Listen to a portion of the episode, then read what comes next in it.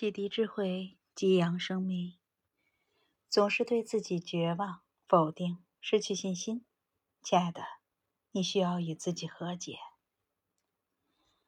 学员提问：大杨老师好，我学习成长好几年了，有时候觉得自己进步了，过一段时间又打回了原形，就这样一直反反复复的。我也知道，成长路上有波峰，也有波谷。但情绪就是时好时坏，有时候很低落，甚至有时候很绝望。对我自己也很否定，没有信心。比如坚持做一件事情，持续一个多月就会放下，再拾起来的时候会有抗拒，内在很冲突。一方面觉得应该做，一方面又做不起来。我也很想使使劲儿，可是。这股劲儿一会儿就泄下去了，我该怎么办呢？导师答疑：对，其实全人类都是这样的，每一个人都在和自己较劲儿，但很多时候都是以失败而告终。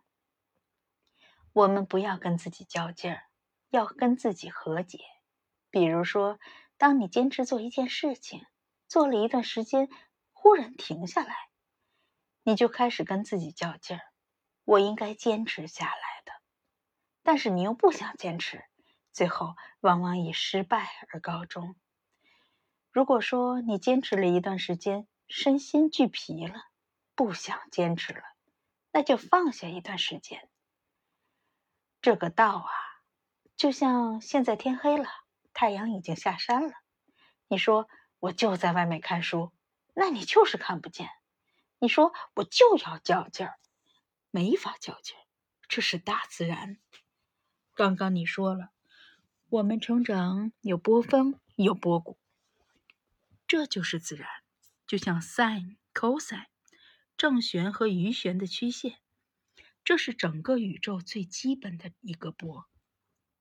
所以说，做事情一定是这样：起来，然后下降，然后再起来。再下降，所以，不要跟自己较劲儿。很多时候，你坚持了一段时间，为什么坚持不住了呢？为什么你做不下去了呢？因为你的身体已经撑不住了，身体需要休息一下。就像天黑了，你不是要去工作，你要回家休息。你说不，我今天就要工作，那你就是在和大自然去对抗。在跟道对抗，其实你就是道的一部分。你的头脑和心，他们永远在斗争。头脑就是我们的欲望，实际察觉的是妄心，是后天的；而我们的心灵是先天的、自然的。所以说，头脑和心的斗争，最终一定失败。为什么？因为它不符合道。所以说，我们不要跟自己较劲儿，要和自己和解，而且要主动的跟自己和解。举个例子来说，站桩，你给自己做个规划，站一个月的时候，主动休息几天，休息几天后，你会再次开开心心的站桩。这个时候，你会发现，你也不较劲儿了，你也不强求了，你的身体也不抗拒了。所以，主动的让自己从波峰进入波谷，稍作休整。如果你一直逆着它，那你就是跟自己过不去。你有没有发现，我们有很多人，包括来完形学习的很多学员，都是一个自我否定、自我不接纳和自己较劲儿的人。所以，我们练习的就是要时时刻刻的。跟自己和解。那你说，我现在努力的让自己去做，还不能坚持呢？如果跟自己和解，我不更一塌糊涂了吗？你原来的模式是一个一直和自己斗争的模式，和自己冲突的模式，控制自己的模式，甚至是憎恨自己的模式。那你现在试试，当你自己做不到的时候，不要去控制它。而是接纳和允许自己，这也是我们每一个人一辈子的功课。其实对于我来说，现在我也在做这两个功课。比如说，我练书法，练了几个月以后，胳膊都是酸的。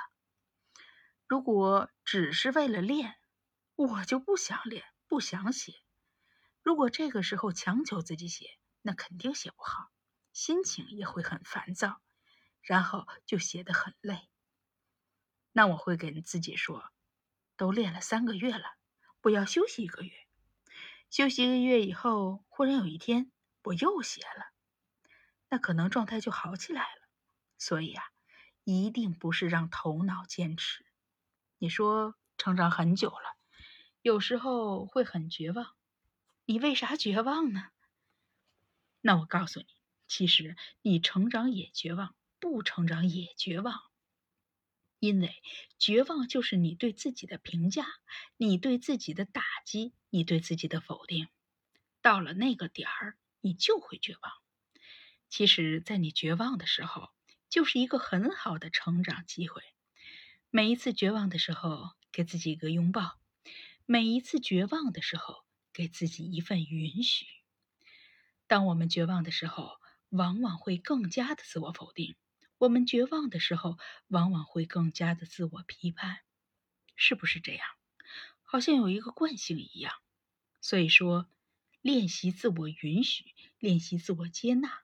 练习和自己和解，看到头脑和心灵和身体的抗拒，身心灵就是身体和心灵，一个阴一个阳，一个外一个内，而头脑他总是在折磨自己的身体，折磨自己的心灵。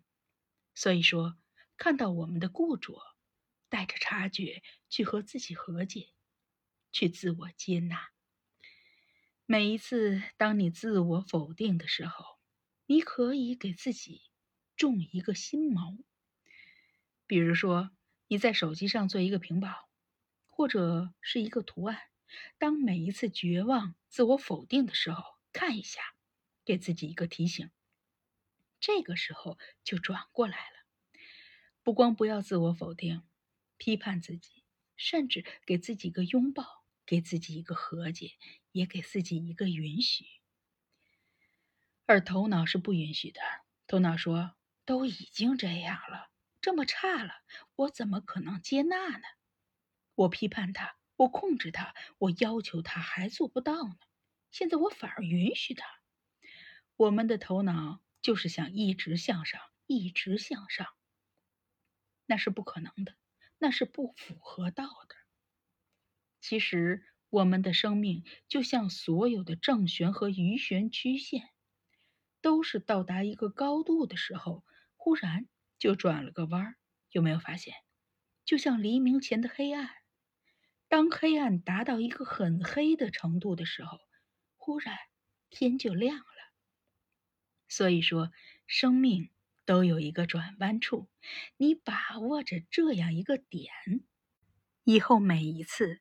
你都能在那个转弯处和自己和解。